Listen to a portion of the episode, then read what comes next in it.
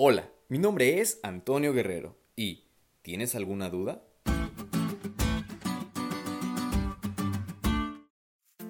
La duda es algo intrínseco al ser humano.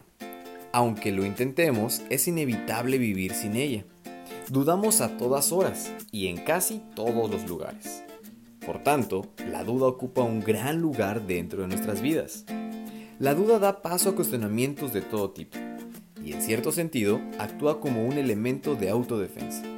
Y es algo que no se puede erradicar a menos que estemos decididos y realmente convencidos del motivo por el cual surgió. La duda es tan antigua como el ser humano. Narra la Biblia que Eva dudó de las palabras de Dios y esa duda la llevó a pecar y también hizo pecar a Adán. Y a lo largo de la Biblia la encontramos en todas partes. Específicamente, en el estudio de hoy la encontramos. Abraham dudó de lo que Dios le dijo sobre el nacimiento de su hijo. Incluso esta promesa fue ocasión de risa y burla. Abraham, a pesar de haber experimentado ya milagros de Dios en su vida, fue débil y dio cabida a este sentimiento.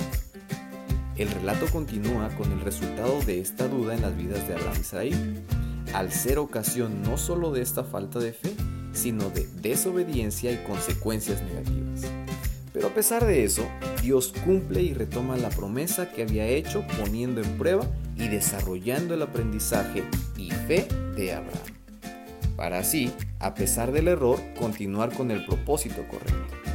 Quizá tú en algún momento hayas pensado alguna situación similar a esta, hayas pensado y hayas tenido alguna duda.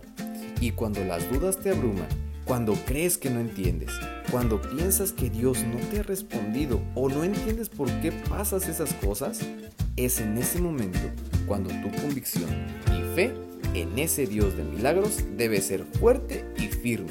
Es en ese momento cuando debes de estar convencido de que Dios está trabajando en ti. No dejes que tu fe naufraga. No dejes vencerte por la incertidumbre o por la duda.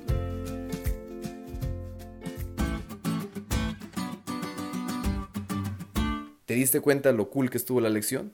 No te olvides de estudiarla y compartir este podcast con todos tus amigos. Es todo por hoy, pero mañana tendremos otra oportunidad de estudiar juntos.